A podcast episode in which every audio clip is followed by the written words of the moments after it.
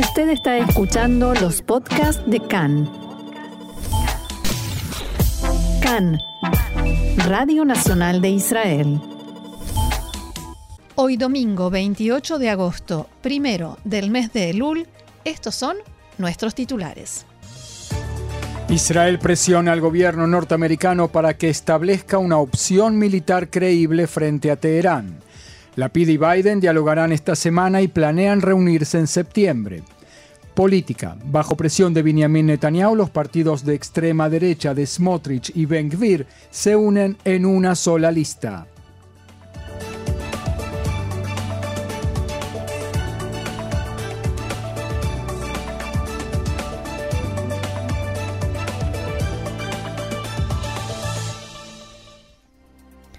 Vamos entonces al desarrollo de la información que comienza por supuesto en Irán, el acuerdo nuclear entre las potencias e Irán. Teherán continúa evaluando el documento que le enviará a Estados Unidos y no responderá hasta el viernes por lo menos, según informó el portal Nur News, cercano al Consejo Supremo de Seguridad Nacional de Irán. Diferencias en la cúpula israelí en torno a la política frente a Estados Unidos por el acuerdo con Irán. El primer ministro Yair Lapid citó al jefe del Mossad, David Dedi Barnea, para un diálogo aclaratorio, hay quienes dirían que correctivo, luego de las expresiones de Barnea que configuran para Lapid una desviación de la política declarativa frente a Estados Unidos. En rueda de prensa, Barnea subió los decibeles de la crítica al acuerdo con Irán a un nivel que no estaba en las intenciones del gobierno. Dijo que Estados Unidos se maneja con un doble estándar. Por un lado negocian en Viena y se acercan a un acuerdo, mientras del otro lado Irán envía brazos terroristas contra los norteamericanos y engaña al mundo entero. Según Barnea, el acuerdo es pésimo. Le otorga a Irán licencia para construir una bomba atómica. El Mossad está comprometido a impedir que Irán consiga armamento nuclear y así será. El acuerdo no es vigente para Israel y por lo tanto Israel conserva su libertad de acción.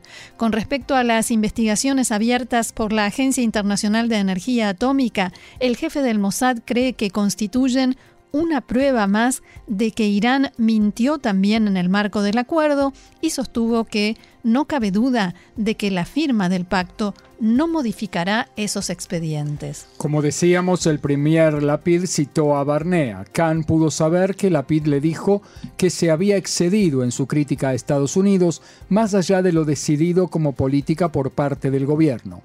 Las dos desviaciones de Barnea serían la crítica directa contra el gobierno norteamericano y el hecho de las investigaciones de la Agencia de Energía Atómica que Israel precisamente ha insistido ante la administración en Washington que permanecieran abiertas.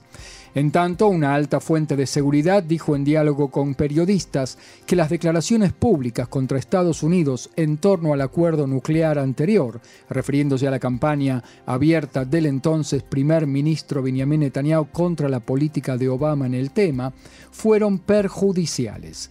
La fuente agregó que la salida del acuerdo nuclear para la cual eh, Israel influyó tanto en, en 2018 fue un error total y por eso la pregunta debe ser, ¿qué se hace en la actual situación? El ministro de Defensa Benny Gantz dijo por su parte que Irán acumuló en su plan nuclear conocimientos y capacidades nucleares irreversibles y por eso es imperativo introducir numerosas mejoras en el acuerdo nuclear en ciernes para impedirle producir una bomba luego del periodo de limitaciones dentro de nueve años, o sea, en 2031.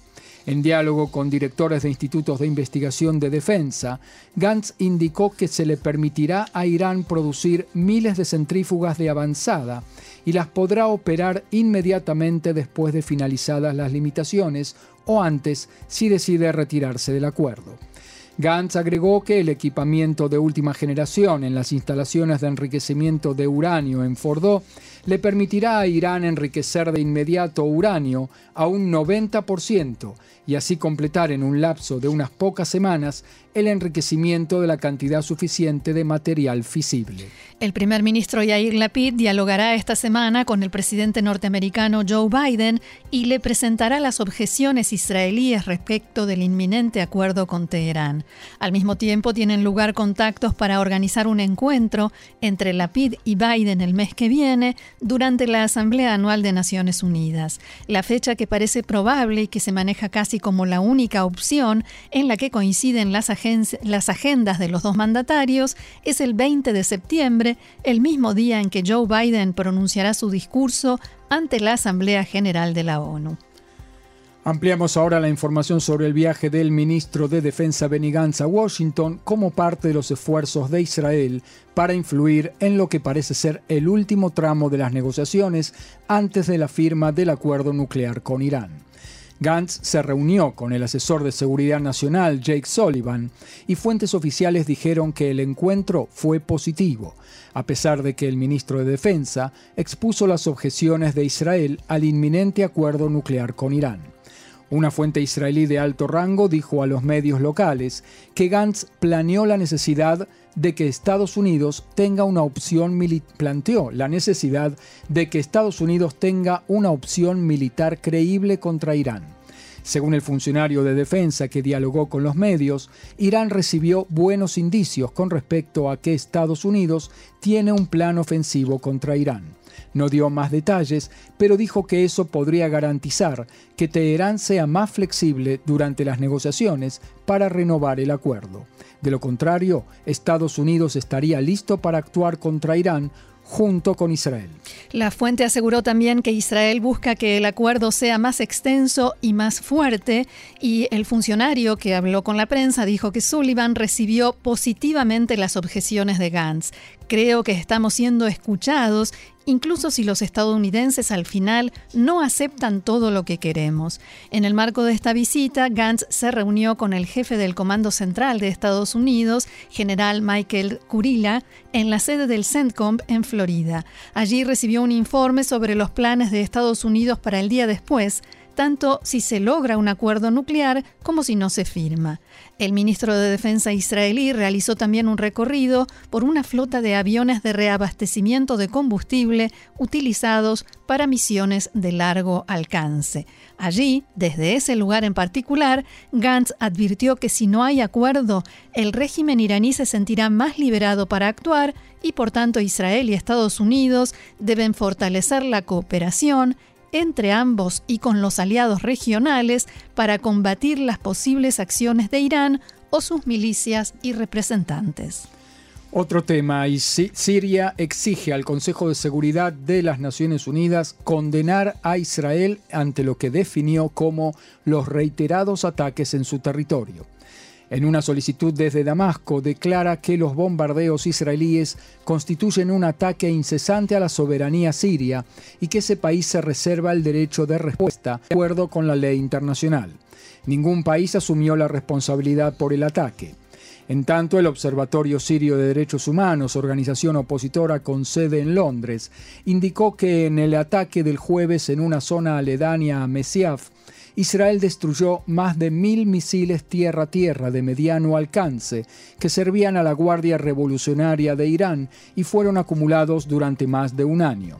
Parte de los misiles fueron fabricados en el sitio atacado bajo supervisión de oficiales de la Guardia Revolucionaria iraní y los demás fueron fabricados en Irán. El canal Al Arabia informó que también fue atacado un centro de investigación y desarrollo de misiles perteneciente a Irán.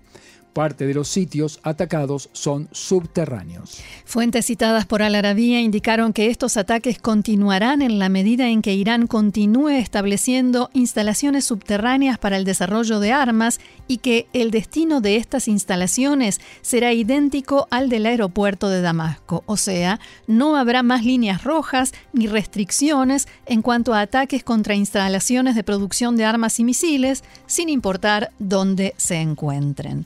Según el observatorio, las explosiones secundarias que siguieron al ataque se escucharon durante seis horas. Fuentes del ejército ruso dijeron a la agencia de noticias Reuters que los sistemas de defensa que tienen en Siria detectaron que en la ofensiva participaron cuatro aviones israelíes desde donde fueron disparados cuatro misiles de crucero y 16 misiles guiados.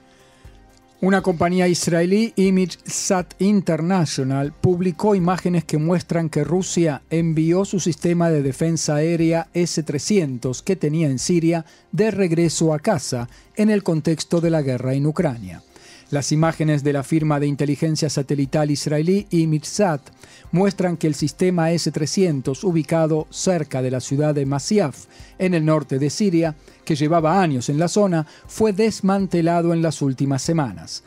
El radar del sistema fue llevado a la base aérea rusa de Jmeimim, en el, en el oeste de Siria, y la batería S-300 al puerto de Tartus, donde se cargó en un barco ruso con destino al puerto de Novosibirsk, en el Mar Negro. De acuerdo con ImageSat Internacional, la batería fue transferida de vuelta a Rusia para fortalecer sus defensas aéreas que, según se informa, resultaron dañadas en los combates en Ucrania. Información ahora del ámbito local. A cuatro días del inicio oficial del ciclo lectivo, la amenaza de huelga docente continúa. Las negociaciones entre el Ministerio de Finanzas y el gremio docente se reanudaron esta mañana, pero la brecha entre las posiciones de ambos es aún muy grande. En Finanzas estimaron que si no se logra un avance significativo, no quedará más alternativa que solicitar órdenes de no innovar al tribunal en lo laboral.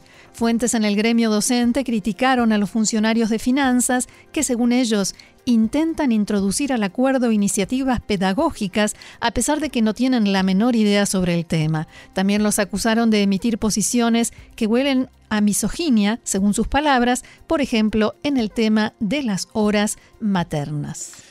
Política ahora, el líder de Otzma Yehudit, Itamar Ben-Gvir, y el de Atzionuta Datit, Betzalel Smotrich, firmaron este viernes un acuerdo de unificación con vistas a las elecciones del primero de noviembre. Al acuerdo llegaron en el marco de un encuentro junto al domicilio del ex primer ministro y líder del Likud, Benjamin Netanyahu, en Cesarea. Según el acuerdo, Smotrich encabezará la lista y ambos partidos se repartirán de modo igualitario los escaños que obtengan. Otro partido de la extrema derecha religiosa, el partido Noam, será invitado a unirse al nuevo frente y se le ofrecerá el lugar número 11 en la lista.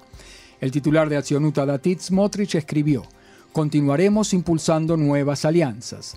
Netanyahu los felicitó y dijo que la unión es el llamado de la hora para garantizar la victoria del campo nacional y la formación de un gobierno nacional estable para los próximos cuatro años. Y en la lista árabe unificada, en tanto, indicaron que aumentaron las posibilidades de que el partido Balad, uno de los componentes de esa lista, se postule por separado en las elecciones. La oficina política de Balad decidiría sobre el asunto el próximo sábado, abro comillas, no queremos esperar a último momento, hay que hacer una campaña electoral, dijo una fuente en el partido. El titular de Balad, Sami Abushade, encabeza a quienes apoyan la salida de la lista unificada. Abushade mantiene contactos para nuevas alianzas, entre ellas con Ahmad Tibi, líder del partido Tal, que es parte de la lista unificada, por lo menos hasta ahora. Un poco rara la, el proceso de unificación, desunificación y reunificación, pero sí. ahí estamos. Desarmar y volver a juntar las piezas.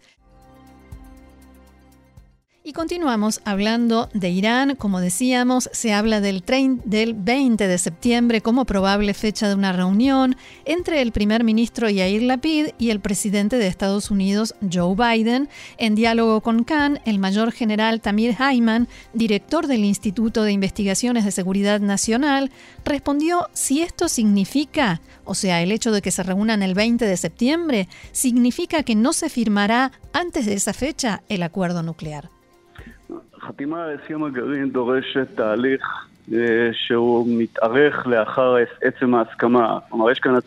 La firma del pacto nuclear exige un proceso que se extiende después de que las partes se ponen de acuerdo. Hay una propuesta europea, hay aceptación de las partes y después viene un proceso que tiene varias etapas. Hay que recordar que el líder supremo de Irán tiene que comprobar que todo el paquete coincide con lo que él quiere y exige. Después hay tiempo hasta la firma y hay tiempo entre la firma y la puesta en práctica. No hay una fecha única, sino un proceso gradual y continuará por bastante tiempo durante los próximos meses. Khan dialogó también con el mayor general Amos Yadlin, ex jefe de inteligencia militar israelí y en la actualidad investigador en la Universidad de Harvard. ¿Todavía hay posibilidades de que no se firme un acuerdo con Irán?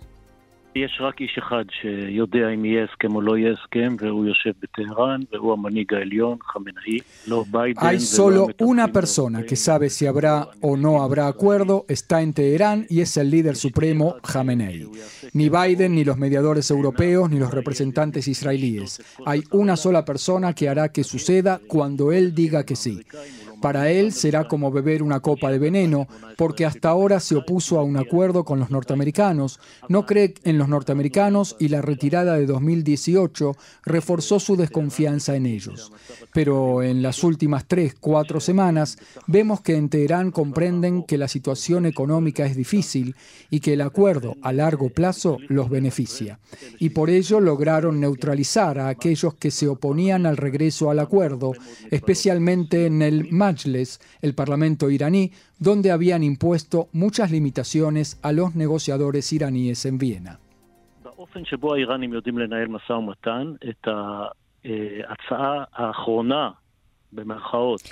Con la forma como los iraníes saben manejar negociaciones, a la última, entre comillas, la última propuesta de los europeos, ellos le hicieron cuatro cambios que fueron transmitidos a Washington. Y nosotros no sabemos exactamente cuál fue la respuesta de los norteamericanos. Hay filtración de información de las dos partes. Las dos partes quieren, que, quieren el acuerdo, pero quieren que la opinión pública en cada país diga que el acuerdo los beneficia.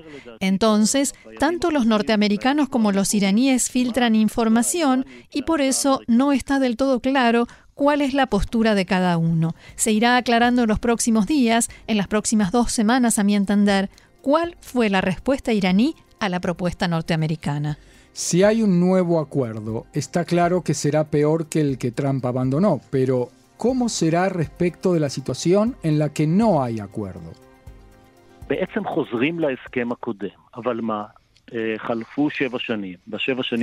De hecho, hay un regreso al acuerdo anterior, pero ¿qué sucede? Pasaron siete años y en esos siete años pasaron muchas cosas, como por ejemplo que los iraníes desarrollaron centrífugas mucho más sofisticadas y por eso, si se vuelve exactamente a los mismos parámetros del acuerdo de 2015, en lugar de hacer retroceder el programa nuclear iraní un año, se lo hace retroceder medio año. También está el el tema de la retirada norteamericana y los iraníes ahora exigen garantías para que eso no vuelva a suceder. Por eso hay que referirse a este acuerdo como un acuerdo de dos pisos. Un piso 2015, el segundo piso, qué aprendimos desde 2015 y qué exigen las dos partes para que el acuerdo responda a sus expectativas.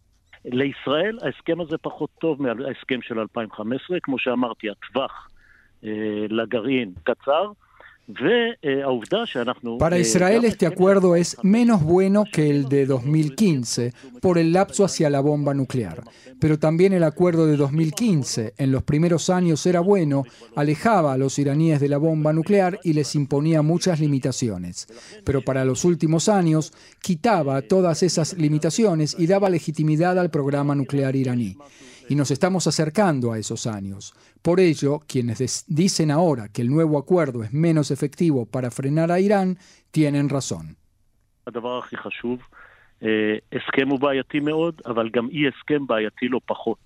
Lo más importante, un acuerdo es algo problemático, pero la falta de acuerdo no es algo menos problemático, porque Irán, en ciertos aspectos, se encuentra hoy en día ya en el umbral nuclear. Y si no hay acuerdo y no son llevados medio año hacia atrás, es posible que los desafíos que pensábamos que nos esperaban para 2030 lleguen mucho antes, en 2023, 2024. ¿Qué es lo más peligroso, el programa nuclear de Irán o su actividad terrorista regional?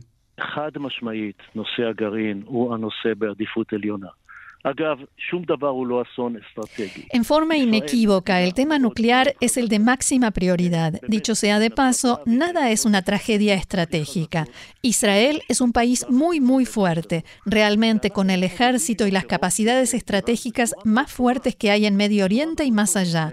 Y nosotros lidiamos con el terrorismo de Irán de una forma muy efectiva. Ellos envían drones y nosotros los derribamos. Tratan de lanzar cohetes después, después de cada incidente que la prensa internacional nos adjudica, tratan de cometer ataques terroristas y nosotros lo impedimos. El tema nuclear es nuestra amenaza existencial, potencial, todavía no existe. Mientras tanto, y como informamos hace algunos minutos, los esfuerzos israelíes y el diálogo con funcionarios norteamericanos en todos los niveles continúa. ¿Israel puede lograr por este medio sus objetivos? Al respecto respondió a Khan el mayor general Amos Gilad, ex jefe del Consejo de Seguridad Nacional de Israel.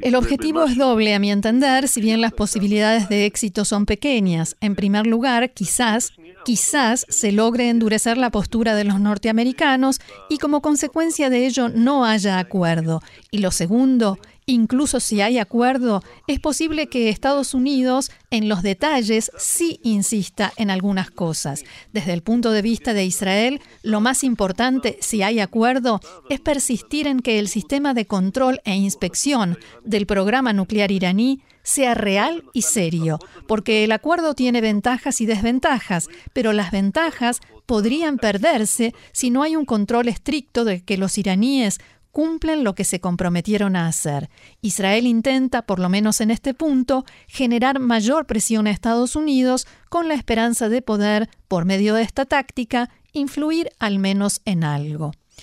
En este punto, Marcelo coincide y amplía Tamir Hayman.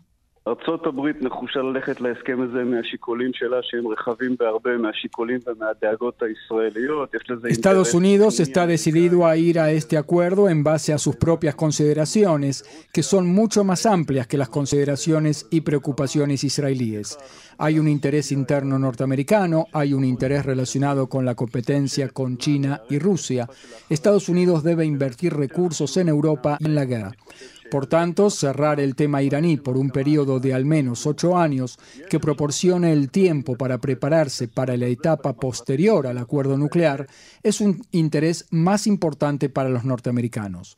Por ello, creo que sobre la firma del acuerdo, la influencia de Israel es pequeña. Si hay posibilidad de influir en detalles del acuerdo que no se pueden menospreciar. Los detalles son los que en definitiva hacen la diferencia. Por último, Amos Gilad respondió a la siguiente pregunta. ¿Qué sucede si finalmente Irán logra tener una bomba nuclear? En definitiva, no será el único país. También India y Pakistán tienen, Estados Unidos y Rusia.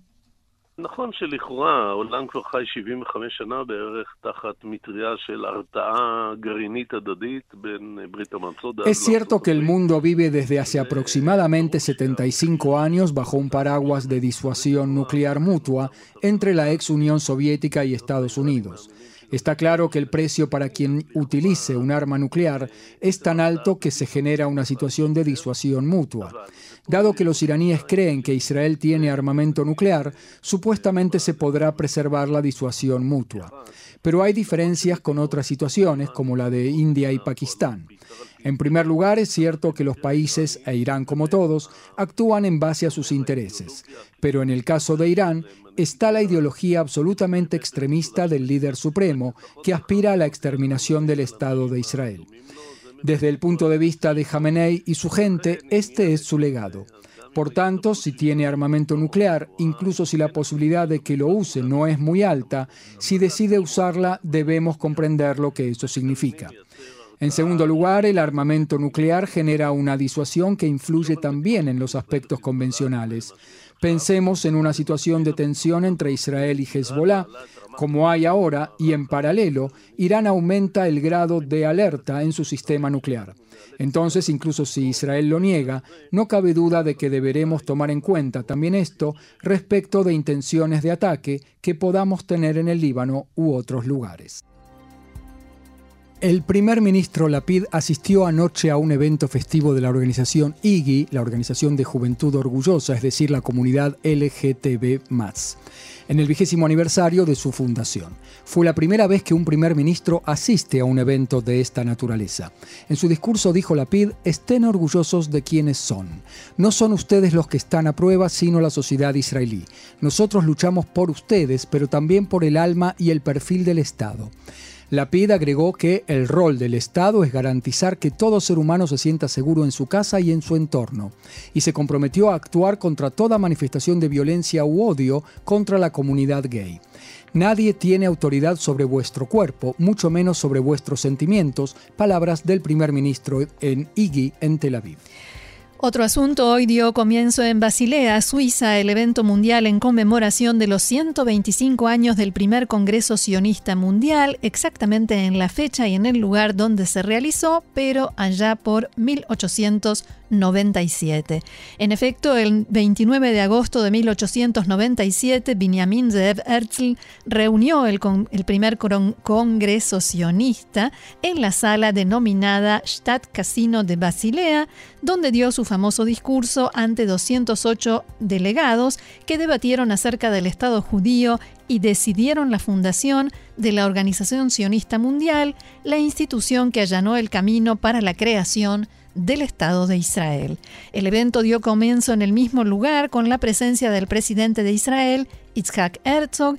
En la conmemoración participan también 1.400 líderes judíos de todo el mundo, empresarios y filántropos. Tratarán acerca de la visión socioeconómica de Herzl y del movimiento sionista y propondrán una nueva visión para los próximos 25 años en todo lo tocante a los desafíos del pueblo judío.